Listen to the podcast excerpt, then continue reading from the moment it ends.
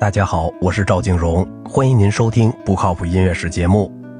一些属于表现主义运动的画家，用扭曲的形象来描绘真实的对象，以反映他们对周围环境和他们自身的感觉。同样，勋伯格也使用了夸张的生动形象和语言音调来表示诗人的内心情感。勋伯格和他的学生阿尔班贝尔格是表现主义在音乐中的主要倡导者。印象主义的目的是。描绘瞬间获得的外部世界的事物，而表现主义则反其道而行，寻求表现内在的体验。表现主义是从浪漫主义的主观性中生长出来的，但它在内心体验的目的和表现方法上又同浪漫主义不同。表现主义处理的是现代人的情感生活，他们孤立无援，不被人理解，深受内心冲突之苦。紧张、焦虑、恐惧，在下意识中遭到一切非理性的驱使，就像勋伯格的维也纳老乡西格蒙德·弗洛伊德所说的：“最深层的记忆和感情活动，以及对既定的秩序和公认的形式的愤怒反叛。”由于这种主题思想，表现主义艺术就是以绝望和革命的表达方式为特征的。二者在勋伯格的作品《期待》中都体现出来。这部作品具有巨大的情感力量，采用一种不协和的。节奏和旋律残缺不全的无主题的音乐语言，《期待》《幸运之手》和《乐迷皮埃罗》都是表现主义的作品。作曲家没有设想这几部作品的音乐美丽或现实，相反，他运用了最有力和最直接的手段，不管他们多么反常，在音乐、题材、歌词、布景设计或灯光上来传达他所需要的特别扣人心弦的思想和感情。在这个发展时期中。勋伯格多数情况下是依靠歌词，在他扩展的作品中建立一条线索。早期的无调性钢琴作品是如此短小，是简洁和警句风格的范本。这样，作曲家就不必去面对使鸿篇巨制的器乐作品整合成统一形式的问题了。到了1923年，在勋伯格六年没有发表音乐作品之后，形成了一套用紧紧彼此关联的十二个音作曲的方法。这种十二音技巧的理论要点可以归纳如下。每一部作品的基础是一个音列或序列，包含一个八度中的十二个音或音高等级，按作曲家选择的次序排列。这一序列中的各个音可以在任何八度以任何节奏相继的使用作为旋律，也可以同时使用作为和声或对位。这个音列不仅可以用它最初的原型或称基本的形式，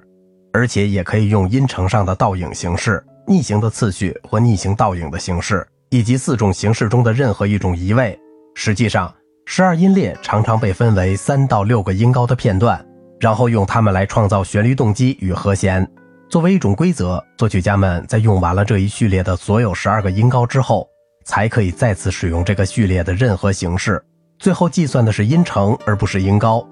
音列的各种形式和转位之间的共同特征，使它们从而也使作品成为统一的整体，是一套基本的音程和从它们之中创造出来的动机。勋伯格故意应用音列来创作的第一批作品是钢琴小品五首，但是只有最后一首有一个完整的十二音音列。若干年后，他在小夜曲、钢琴组曲、管乐四重奏、第三弦乐四重奏和乐队变奏曲中完善了他的方法。勋伯格1933年到美国后，写了大部分作品，特别是小提琴协奏曲和第四弦乐四重奏也使用了音列方法。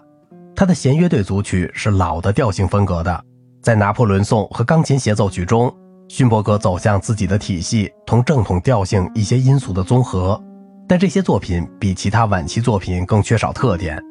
比如弦乐三重奏和小提琴和钢琴幻想曲，二者都运用了序列主义。阿诺德·勋伯格论艺术的表现，艺术就是那些被人类命运所抛弃的人的痛苦呼声，